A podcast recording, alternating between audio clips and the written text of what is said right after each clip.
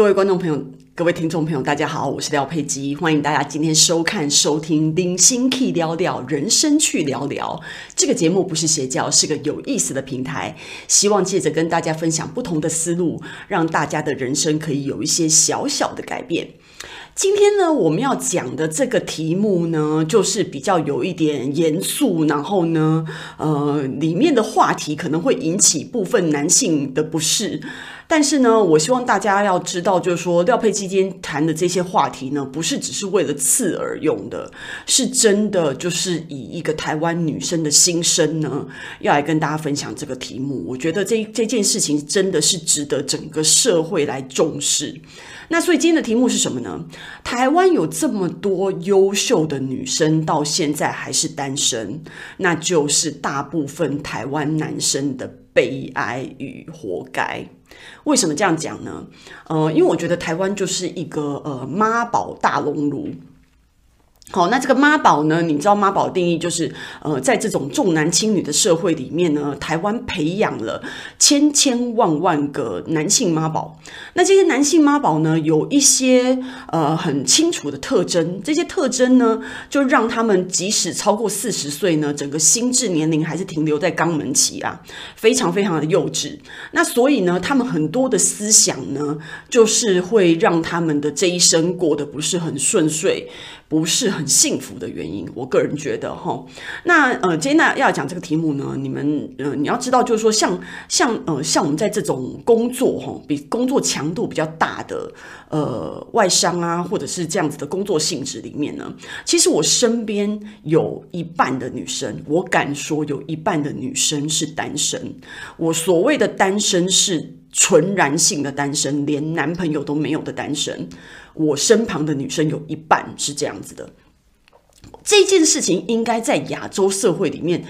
台湾是蛮严重的。我觉得，那为什么这么严重呢？因为我觉得台湾女生在职场上的表现，在亚洲的表现也是排名数一数二的。绝对，台湾女生的工作能力是非常强的。那为什么会这样子呢？因为以前是农业啊跟工业时代，那所以呢，那个时候靠力气，男生在这个就业市场上呢，当然就是比较受欢迎。但现在呢，走到现在已经是商业社会了。在商业社会里面呢，女生很多呢，冷静啊、温柔啊、比较细心啊的这些，然后我们受的教育程度是一样的，所以在这一些种种的情况之下呢，呃，让女生在这个商业的就业市场上其实是比较吃香的。那很多女生呢，因为家里面重男轻女啊，种种的原因，其实是相对比较负责的。很多男生是被宠坏了哦，所以他可能责任心没有这么强。我现在讲的这些东西，我都不是说每一个人，请大家不要曲解我的意思。我现现在讲的就是说，有部分的人是这样，那呢，所以我觉得这样子的情况之下，就会让呃整个婚姻跟恋爱的市场呢，整个失去平衡。这整个结构可以这样讲哦，台湾有百分之五，我们就以百分之五十当成这个平均线。所以如果在这个百分之五十平均线以上的男生呢，他会想要，男生大部分是希望找什么听话的啦，稍微比他自己嗯。嗯，矮一截的哦。所谓矮一截，不是只有身高矮一截哦，各方面都矮一截的。为什么呢？因为这样比较好控制。好，因为如果你在很聪明、很能干的女生面前滔滔不绝的发表那些言论啊，就像我有朋友哦，他是如果男生跟他讲政治的话，那他就是政治系毕业的哈。那如果男生呢跟他讲数学的话呢，我有女生朋友是数学系毕业的。然后呢，每一次在餐桌上或者是聚会里面呢，大家在讲的面红耳赤的时候呢，就会发现我这些女生的朋友啊。滔滔就是雄辩滔滔，其实是在逻辑思维，然后跟这整个学术修养里面呢，都是可以很轻易的击败男性的。所以在整个聚会的场所里面，其实就是蛮不给男生面子的。那这就是男生最大的忌讳，这就是为什么男生要找比他低一阶的女孩子去结婚或者是谈恋爱的很重要的原因。那在这样子的情况之下呢，如果你是百分之五十平均线以上的男生呢，我觉得你的选择性当然是比较高的，因为你是在比较高的那个呃平均线上嘛，所以你要找比你差一点点的女生呢，或者是比你差很多的女生呢，为数都是众多的，所以你的选择权还不错。所以呢，呃，这样子的男生呢，他就会比较轻易的，他在婚姻跟恋爱的市场里面都是相对比较吃香的，那很快的呢就可以婚恋，可以结婚，这样子的男生是 OK 的。那呢，只是他的小小的遗憾就是说呢，如果他愿意找跟他一样强的女生来结婚的话，他们之后的人生就是我一直在跟大家强调的强强联手，强强联手的婚姻跟以后的日子有多么的顺遂啊！你们是恋爱最好的伙伴，你们是家庭最好的伙伴，你们是事业最好的伙伴，各方面两个人的才华跟智力完全匹配，这个将来是完全是无限光明的情况，这个是非常非常好的。但是呢，呃，我相信有部分很聪明的男生会做这样的选择，但大部分的男生哦，大家可以自己在自己身边统计一下，大部分的男生呢，其实还是不会这样做选择，他会选择还是比自己低一点的女生。那这样子的呃婚姻的结合呢，就是以这个男生为主喽。他自己一个人去养家，他自己一个人去承担，那另外一半可以帮他分担的就没有那么多。那他自己他的好处是他真的达到他自己做主的目的，然后他的坏处是呢，很多时候在艰困的时候啊，或者是在呃面临一些困难，不管是财务上还是心情上的困难的时候呢，呃，另外一半给他的呃辅助，呃，可以给他的帮助。就是没有百分之百，可能可以达到百分之七八十这样子的情况。那所以大部分的时候，他必须要一肩扛的。那这个没办法，就是什么事情都有优缺点嘛，这是他的选择。所以这样子的男生呢，就在婚恋的市场上是到达这样子的结果。那比较悲惨的呢，是百分之五十平均线以下的男人。百分之五十平均线以下的男人有什么毛病呢？他有可能是第一，他自己没有自。没有自觉到说他自己是百分之五十平均线以下的男人，好，那所以他还是要去找就是呃比他弱的女生。那比他弱的女生，因为比他高的女生已经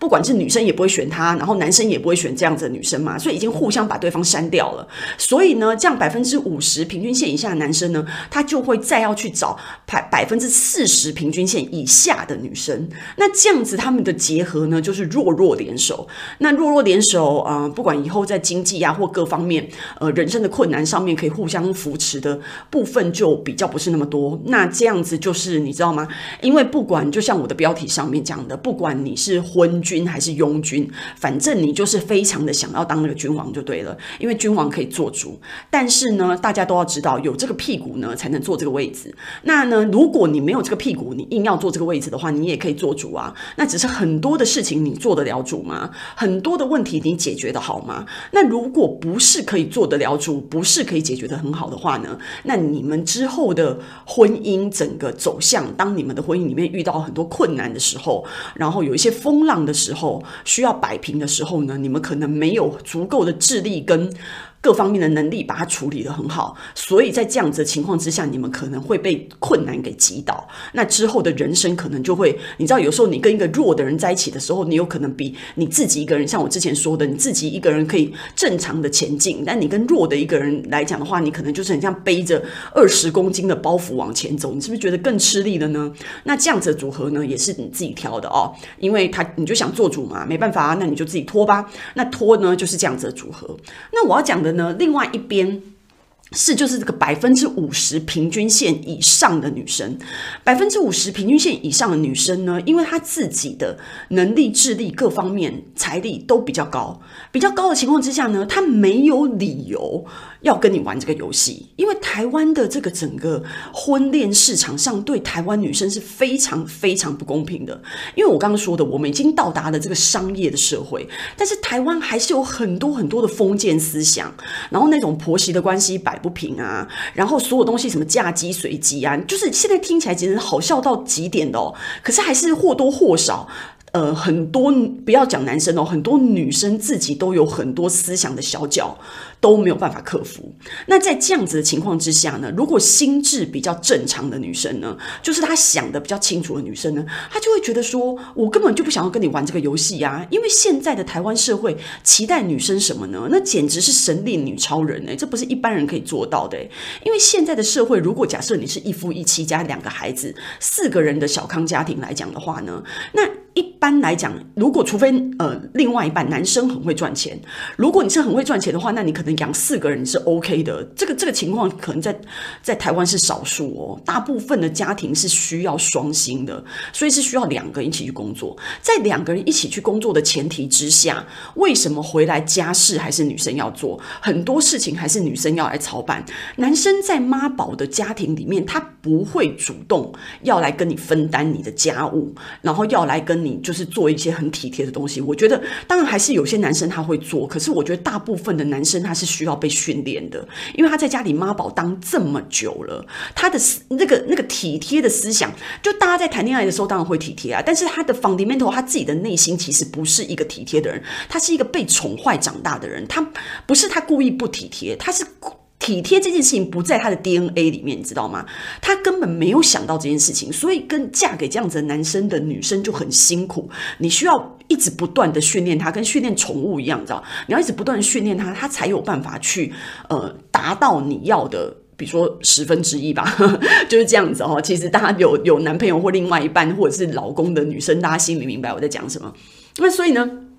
这样子能力好的女生呢，她就会觉得说，那我那与其你知道我跟你结婚在那边父子骑驴啊，你们全家在那边嫌弃来嫌弃去，那不如我就自己一个人，我多愉快啊！如果我经济独立的话，我到底靠你什么呢？那在这样情况情况之下，请问我为什么要去在那边做做牛做马，然后让大家嫌嫌弃呢？我为什么要做过这种这种媳妇啊，然后惊世媳妇啊，然后可怜太太的可可怕人生呢？为什么要做这件事情？所以百分。之五十平均线以上的女生根本不想要跟你们玩这个游戏，因为她一眼就可以看穿之后她。迈入婚姻以后，他整个状态是什么样子？如果这个男生又不是百分之五十平均线以上的男生，那我为什么要嫁呢？我嫁的那个问题到底在哪里？而且我可能就是我自己赚的比较多，还要我还要分你们，然后或者是我赚的比较多，还要让另外一半嫉妒或看不顺眼，他何必呢？他可能就不会走这条路。那百分之五十平均线以下的女生呢？诶，其实反而好，因为你有可能被百分之五十平均线以上跟以下的男生都有可能选到你，所以其实你在婚恋市场上。恭喜你，你是比较吃香的。所以在这样子情况之下，百分之五十平均线以下女生，其实她是比较好婚恋的。只是她婚恋之后呢，大家有看过《步步惊心》吗？我很喜欢八爷的那一句话，他那时候跟实弟讲什么？他说：“娶妻要娶一个能够为你成事的女人呐、啊，成事就是成，就是梦想成真的成，事就是事情的事，就是事情要办得成功哦，就是可以为你成事的女人。就意思就是说，你要找一个能干的女人当你的。”太太，你才能够就像我刚刚说的强强联手，或者是基本上你就是一个弱鸡啊，你就是百分之五十平均线以下的男生。如果任何一个女生菩萨心肠愿意嫁给你的话，那她可以为你提升。所以在这个部分呢，这就是整个那个婚恋市场的问题。那我会为为什么会来讲这一集呢？我会觉得说，其实。嗯，这个整个社会其实我觉得对台湾女生是非常不利的。嗯，我觉得呢，尤其是聪明厉害的女生，其实在台湾的社会里面是很孤独的，因为呢，在这个婚恋的市场上呢，台湾呃这样子的女生她其实是。比较，我不能说不受欢迎，因为这个跟这这不是因为他不受欢迎，是因为他可以被选择的破太小了，他只能被百分之比如说八十平均线以上的男生才有可考才有可能考虑选择百分之五十平均线以上的女生。然后台湾社会还很变态的一件事情就是什么，你知道吗？就很多男生呢，他可能呃不管他几岁，他都觉得三十岁以上的女生是没有女性价值的，就说三十岁以上的女人不叫。女人呐、因为你已经逐渐失去生育的一个大好时机的时候呢，那你的利用率就下降。你不会说像那种欧美的女生呐，其实你看那个很多。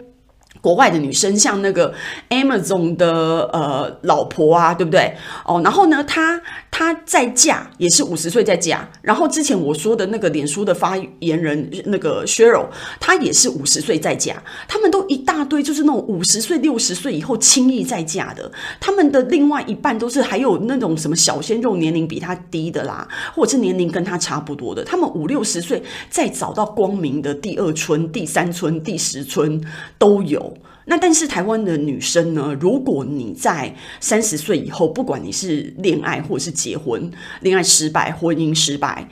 之后，你要找到第二春呢，都是就是你知道吗？就是你在那个选择的 pool 里面其实不高的，然后就是条件比较好的男生，他其实是不会选你的。然后所以就变成说，在台湾的那个婚恋的市场上呢，其实你在大学毕业以后，如果你在大学毕业以前没有找到你的另外一半的话，那你的竞争力就会越来越低。因为你在工作上的时候，有时候很多优秀的男生已经在大学时代已经有固定的女朋友了，所以你没有切入的对象。然后呢，就是与凡此种种啊，然后你在年龄越来越越大，然后你工作在越来越好啊，你选择的破就越来越少，所以在这样的情况之下呢，呃，女生越强悍越厉害。越能干，她就越孤独。我觉得这是一件很可怜的事情，所以我会觉得说，呃，这样子的，呃，但是这对于厉害的女生来讲，其实她们反而是没有办法的。所以我就会觉得说呢，其实，呃，我对这样子的女生呢的建议是，我觉得其实第一呢，我觉得时代有可能在改变，只是我觉得台湾的改变速度其实非常慢啊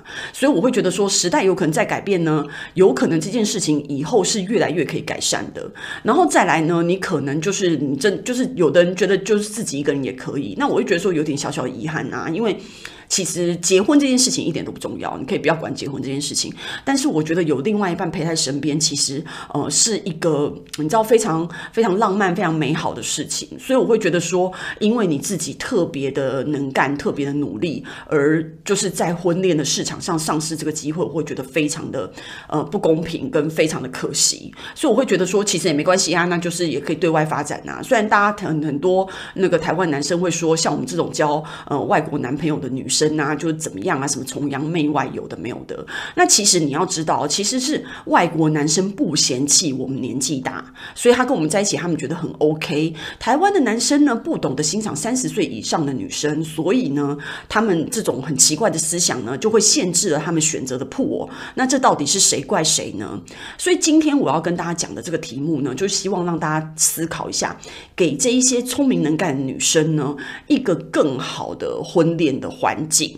然后呢，我觉得男生不管你是百分之五十平均线以上或以下的男生呢，在自己选择另外一半的时候，都应该要再仔细的想一想，就是说怎么样的另外一半。因为其实像我之前一直不断的强调，其实婚姻就是事业。如果你真的想要谈恋爱，那就是谈恋爱而已。但是你只要搞到婚姻这件事情，它真的就是事业。而且很多在事业商场上表现很好的女生。他其实，在打理家里的时候，因为他这个这这个能力是一以贯之的，所以他其实，在商场上可以表现得好的女生，她在打理家务跟处理家里的大大小小的事情方面，其实也是一样能干的。只是呢，呃，你知道，有大部分的男生是看不懂、看不到这一点的，所以很遗憾的呢，他们就会错过可以跟他们一起在人生里面强强联手的对象，这也是没办法的事情。所以我会为台湾男生的眼光呢。然后跟他们的这种你知道孔古力的这种固有的思想择偶的标准呢，感到深深的遗憾。所以今天我们的分享就到此结束喽，感谢大家的收听跟收看，我们下次见。